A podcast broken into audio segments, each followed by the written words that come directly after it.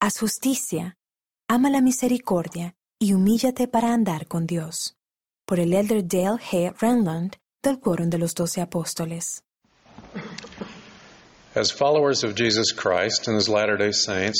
Como seguidores de Jesucristo y como santos de los últimos días nos esforzamos y se nos insta a esforzarnos a actuar mejor y ser mejores. Tal vez se hayan preguntado como yo, ¿estoy haciendo lo suficiente? ¿Qué más debería estar haciendo? ¿O ¿Cómo puedo yo, siendo una persona con defectos, reunir los requisitos para morar con Dios en un estado de interminable felicidad? El profeta Miqueas del Antiguo Testamento formuló la pregunta de esta manera: ¿Con qué me presentaré ante Jehová y adoraré a Dios Altísimo?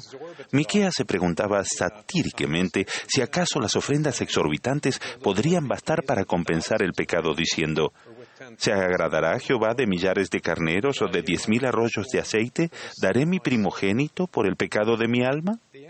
La respuesta es no. Las buenas obras no son suficientes. La salvación no se gana. Ni siquiera los vastos sacrificios que Miqueas sabía que eran imposibles pueden redimir el menor de los pecados. Si dependiéramos solamente de nuestros medios, la perspectiva de volver a vivir en la presencia de Dios carecería de esperanza. Sin las bendiciones que provienen del Padre Celestial y de Jesucristo, nunca podremos hacer lo suficiente ni ser lo suficientemente buenos aptos por nuestra propia cuenta. Sin embargo, la buena noticia es que a causa de Jesucristo y a través de Él, podemos llegar a ser lo suficientemente aptos. Todas las personas serán salvas de la muerte física por la gracia de Dios por medio de la muerte y la resurrección de Jesucristo. Si volvemos nuestros corazones a Dios, la salvación de la muerte espiritual está a disposición de todos mediante la expiación de Jesucristo y la obediencia a las leyes y ordenanzas del Evangelio podemos ser redimidos del pecado para comparecer limpios y puros ante Dios. Tal como explicó Miqueas, oh hombre, Dios te ha declarado lo que es bueno y lo que pide Jehová de ti, solamente hacer justicia, amar la misericordia y humillarte para andar con Dios. La instrucción de Miqueas sobre cómo volver el corazón a Dios y cómo reunir los requisitos para la salvación contienen tres elementos relacionados entre sí. Hacer justicia significa actuar de manera honorable con Dios y con otras personas. Actuamos honorablemente con Dios al humillarnos para andar con Él. Actuamos honorablemente con los demás al amar la misericordia. Hacer justicia es, por lo tanto, la aplicación práctica de los dos grandes mandamientos. Amarás al Señor tu Dios con todo tu corazón y con toda tu alma y con toda tu mente, y amarás a tu prójimo como a ti mismo. Hacer justicia y humillarnos para andar con Dios es retraer deliberadamente nuestra mano de la maldad, andar en sus estatutos y actuar y permanecer verdaderamente fieles. La persona justa se aparta del pecado y se vuelve hacia Dios, hace convenios con Él y guarda esos convenios. La persona justa elige cumplir los mandamientos de Dios, se arrepiente cuando falla y sigue intentándolo. Cuando el Cristo resucitado visitó a los nefitas, les explicó que la ley de Moisés había sido reemplazada por una ley mayor. Les indicó que no ofrecieran sacrificios ni holocaustos, sino que ofrecieran un corazón quebrantado y un espíritu contrito. Prometió además, y al que venga a mí con un corazón quebrantado y un espíritu contrito, lo bautizaré con fuego y con el Espíritu Santo. Cuando recibimos y utilizamos el don del Espíritu Santo después del bautismo, podemos disfrutar de la compañía constante de Él y se nos enseña todas las cosas que debemos hacer, incluyendo cómo humillarnos para andar con Dios. El sacrificio de Jesucristo por el pecado y la salvación y la muerte, de la muerte espiritual están disponibles para todos los que tengan un corazón quebrantado y un espíritu contrito. El corazón quebrantado y el espíritu contrito nos inspiran a arrepentirnos con gozo y a intentar ser más como nuestro Padre Celestial y Jesucristo. Al hacerlo, recibimos el poder purificador y sanador y fortalecedor del Salvador.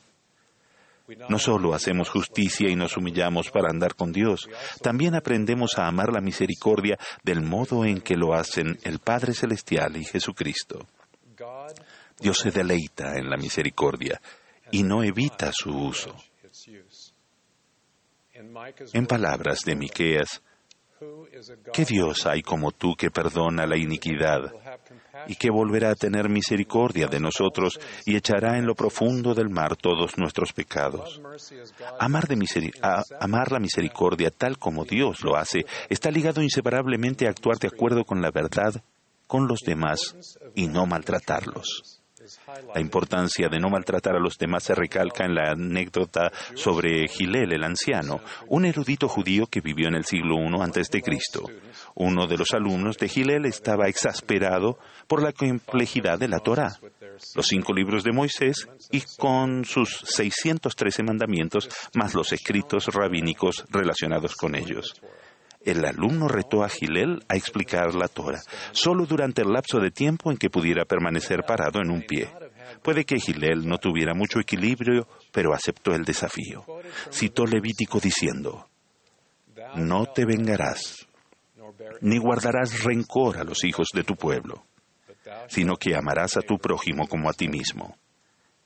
Enseguida Gilel concluyó rápidamente, Lo que es odioso para ti, no lo hagas al prójimo. Esa es la Torah completa. El resto es la explicación. Ve y aprende. Tratar siempre a los demás de manera honorable es parte de amar la misericordia. Consideren una conversación que escuché hace décadas en un servicio de urgencia del hospital Johns Hopkins en Baltimore, Maryland, en Estados Unidos. Un paciente, el señor Jackson, era un hombre cortés y agradable, bien conocido por el personal del hospital. Anteriormente había sido hospitalizado varias veces por el tratamiento de enfermedades, enfermedades, relacionadas con el alcohol. En esta ocasión, el señor Jackson había regresado al hospital con síntomas de lo que diagnosticarían como una inflamación de páncreas provocada por el alcohol. Hacia el final de su turno, el doctor Cohen, un médico muy trabajador y admirado, examinó al señor Jackson y determinó que la hospitalización estaba justificada.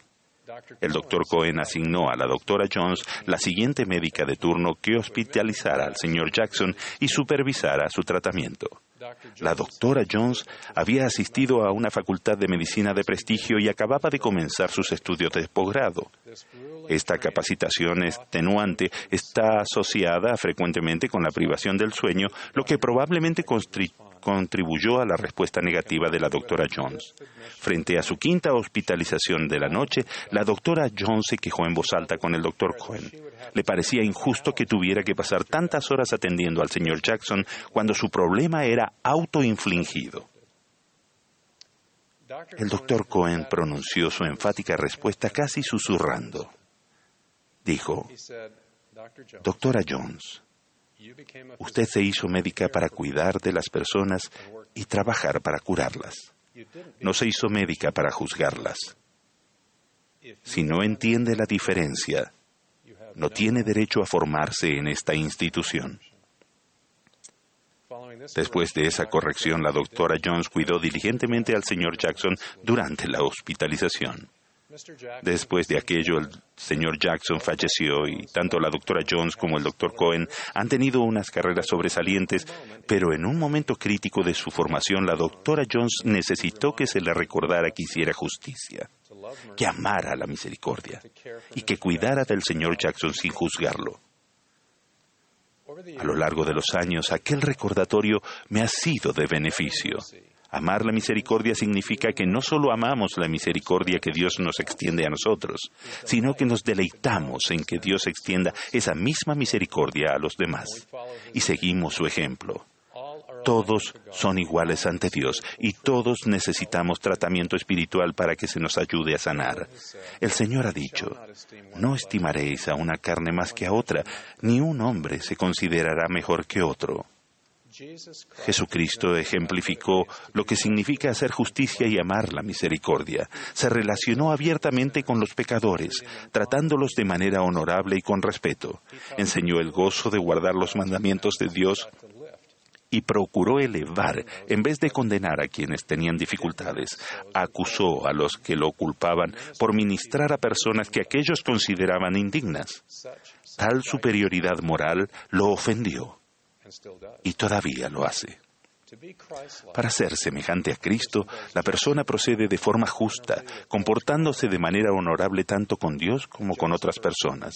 La persona justa es cortés en palabra y en hecho, y reconoce que las diferencias de opinión o creencia no impiden la bondad ni la amistad genuinas. La persona que actúa de manera justa no, no, tendrá deseos de injuriarse el uno al otro, sino de vivir pacíficamente uno con otro. Para ser semejante a Cristo, la persona ama la misericordia. Las personas que aman la misericordia no son prejuiciosas, muestran compasión por los demás, especialmente por los menos afortunados. Son gentiles, bondadosos y honestos. Esas personas tratan a todos con amor y comprensión sin importar características de la raza, el sexo, la afiliación religiosa, la orientación sexual, el estatus socioeconómico ni las diferencias triviales de clan o nacionales. Estas son superadas por el amor cristiano. Para ser semejante a Cristo, la persona elige a Dios, se humilla para andar con Él, procura complacerlo y guarda los convenios. ¿Qué hace con Él? Las personas que se humillan para andar con Dios recuerdan lo que el Padre Celestial y Jesucristo han hecho por ellas. ¿Estoy haciendo lo suficiente? ¿Qué más debería estar haciendo? Las acciones que emprendamos en respuesta a esta pregunta son fundamentales para nuestra felicidad en esta vida y en las eternidades. El Salvador no quiere que demos por sentada la salvación. Incluso después de hacer convenios sagrados existe la posibilidad de que caigamos de la gracia y nos alejemos de Dios viviente. Así que debemos cuidarnos y orar siempre para evitar caer en tentación. Pero al mismo tiempo, nuestro Padre Celestial y Jesucristo no quieren que nos distraigamos por una continua incertidumbre durante nuestro viaje terrenal, preguntándonos si hemos hecho lo suficiente para ser salvos y exaltados. Ciertamente no quiere que nos atormentemos con los errores de los que nos hemos arrepentido, viéndolos como heridas que nunca sanan, ni que seamos aprensivos en exceso de que podamos volver a tropezar. Podemos evaluar nuestro propio progreso. Podemos saber que el curso de que nosotros seguimos en la vida está de acuerdo con la voluntad de Dios. Cuando hacemos justicia, amamos la misericordia y nos humillamos para andar con Dios. Incorporamos los atributos del Padre Celestial y de Jesucristo a nuestro carácter y nos amamos los unos a los otros. Cuando hagan estas cosas, seguirán la senda de los convenios y reunirán los requisitos para morar con Dios en un estado de interminable felicidad. Sus almas serán infundidas con la gloria de Dios y con la luz de la vida sempiterna. Serán llenos de un gozo indescriptible.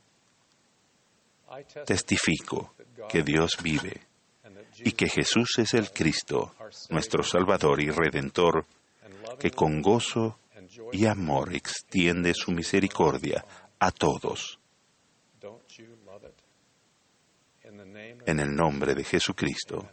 Amén.